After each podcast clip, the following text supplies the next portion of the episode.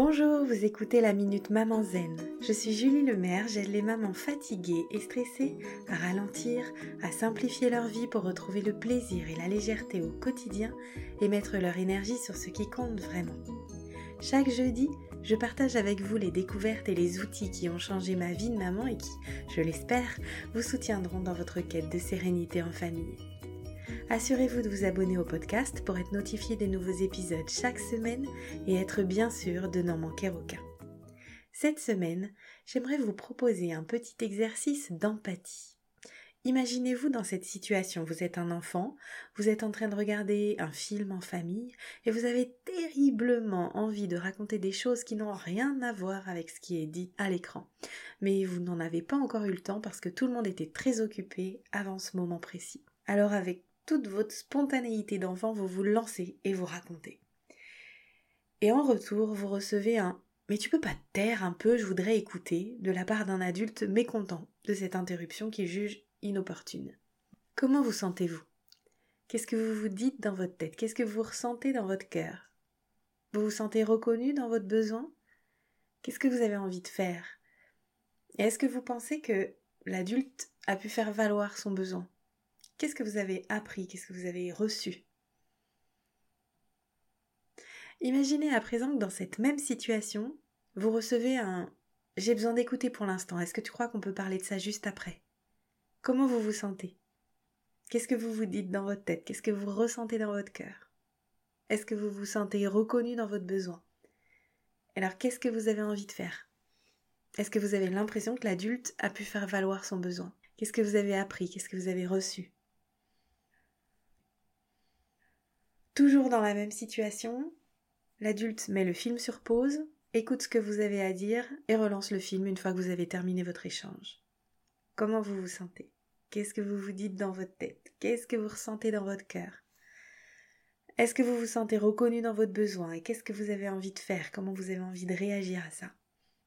Est-ce que vous pensez que l'adulte a pu faire valoir son besoin? Qu'est-ce que vous avez appris? Qu'est-ce que vous avez reçu? Selon vous, et après avoir répondu avec votre cœur d'enfant aux questions précédentes, quelle est la situation la plus bénéfique pour la relation à court et à long terme? Est-ce qu'il existe une solution préférable à toutes les autres?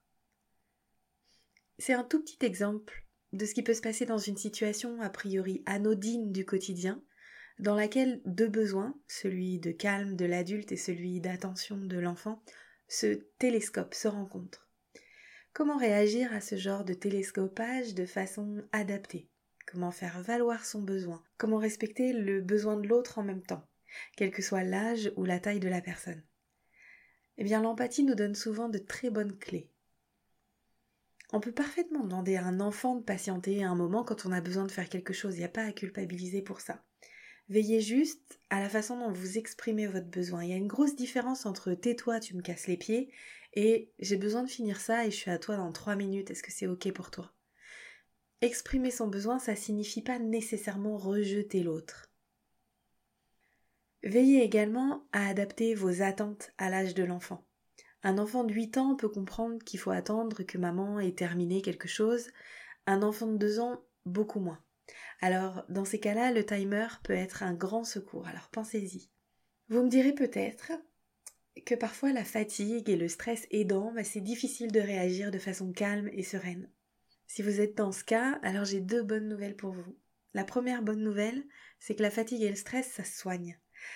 Il y a des outils pour ça. Alors ils sont malheureusement pas encore au programme de l'éducation nationale, mais vous pouvez vous former sur le sujet, notamment avec moi au travers de, de mes programmes, puisque la fatigue et le stress sont deux de mes grands domaines de prédilection. Deuxième bonne nouvelle, les compétences dont vous avez besoin, elles sont déjà en vous. Ce sont les compétences que vous êtes déjà capable de mobiliser quand vous décidez de ne pas vous énerver sur votre conjoint, votre patron, votre collègue, votre voisin ou la caissière du supermarché qui vous agace. Alors je vous invite à vous poser cette question. Qu'est-ce que vous faites habituellement pour ne pas être désagréable ou agressive avec les adultes? Quand vous aurez trouvé la réponse à cette question, alors vous aurez identifié une belle piste à explorer. Je vous donne rendez-vous la semaine prochaine pour une nouvelle Minute Maman Zen. En attendant, je vous invite à télécharger mon rituel de fin de journée pour maman fatiguée et stressée et à rejoindre la tribu Maman Zen sur WhatsApp. Vous trouverez tous les liens utiles dans les notes de cet épisode ou sur mon site www.mamanzen.com. Vous pouvez également y trouver toutes les infos sur mon programme C'est décidé, j'arrête de crier et de stresser et sur mon rituel Zoom du vendredi soir. Si ce podcast vous a plu, la meilleure façon de le soutenir, c'est de laisser un avis 5 étoiles et de le partager sur les réseaux sociaux. Ça permettra à d'autres mamans de découvrir le podcast plus facilement. À très vite!